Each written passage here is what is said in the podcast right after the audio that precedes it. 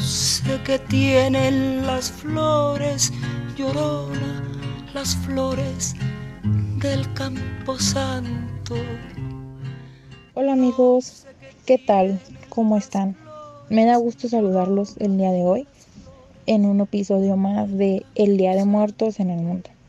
Mi nombre es Paola Vidal Martínez y estaremos platicando el día de hoy sobre las diferentes tradiciones de Día de Muertos que podemos encontrar en el mundo. Me da mucho gusto que me estén acompañando y bueno, vamos a comenzar con este tema. Este tema es muy interesante, es algo que en lo personal me conmueve demasiado.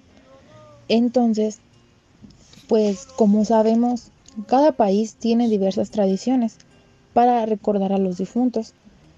Tal como es en nuestro país, se celebra el Día de Muertos. El Día de Muertos es una de las tradiciones más populares y especiales en México, debido a lo colorido de su celebración, en la que se espera el regreso de las personas que trascendieron al otro mundo. También lo recibimos con mucha alegría, sin embargo, pues no es el único país que conmemoran a los muertos. La festividad del Día de Muertos se celebra el día primero y 2 de noviembre. De acuerdo con la creencia popular, todas las personas fallecidas regresan al mundo terrenal para visitar a sus familiares. Aquí cabe mencionar que el primero de noviembre se conmemora o se esperan a todos los niños y a todos los bebés que han fallecido. Y el 2 de noviembre, pues todos nuestros seres queridos. Por ello es que, según las tradiciones de las familias mexicanas, se preparan con ofrendas, que las conocemos como los altares, en el cual se colocan los platillos favoritos de nuestros difuntos para que puedan degustarlo una vez más. Aunque México es el país más reconocido por esta festividad, ya que es muy resaltado, en otras culturas del mundo también recuerdan a sus muertos con sus propias tradiciones. Para comenzar con nuestro propio país, un ejemplo muy claro y que ha sido internacionalmente visualizado y muchas personas lo han vivido es en San Miguel de Allende y claro, también en el estado de Michoacán, que es ahí donde se celebra a nivel más profundo y espiritual. En otras partes del mundo podría ser Irlanda. Este país consideraba que cada 31 de octubre los muertos visitaban a los vivos.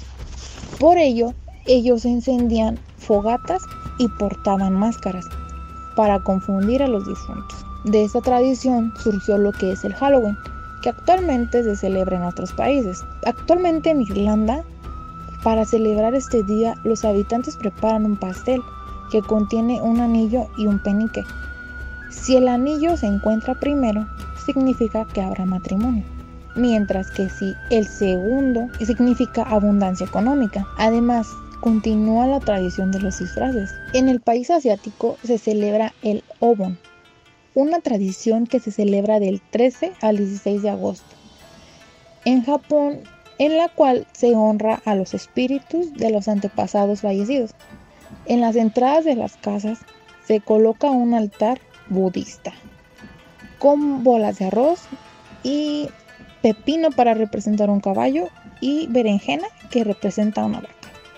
Según sus creencias, el caballo es para que los difuntos lleguen rápido a visitar a sus familiares, mientras que la vaca es lo contrario, es para que regresen a su sitio pero mucho más lento.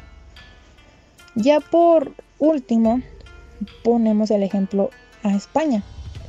La celebración española no es precisamente por el Día de Muertos, sino por el Día de Todos los Santos. Y ahí se acostumbra a dejar arreglos florales y velas en los cementerios donde están sepultados sus familiares. Como vemos, pues todos tienen de alguna cierta manera conexión y pues todos llegan a la misma finalidad, que es recordar y hacer presencia a nuestros seres queridos que han partido del mundo terrestre.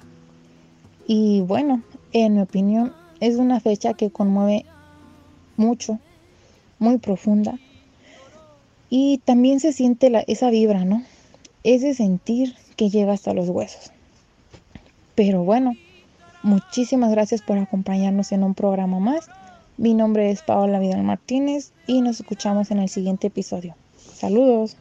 Me quitarán de quererte llorona, pero de olvidarte nunca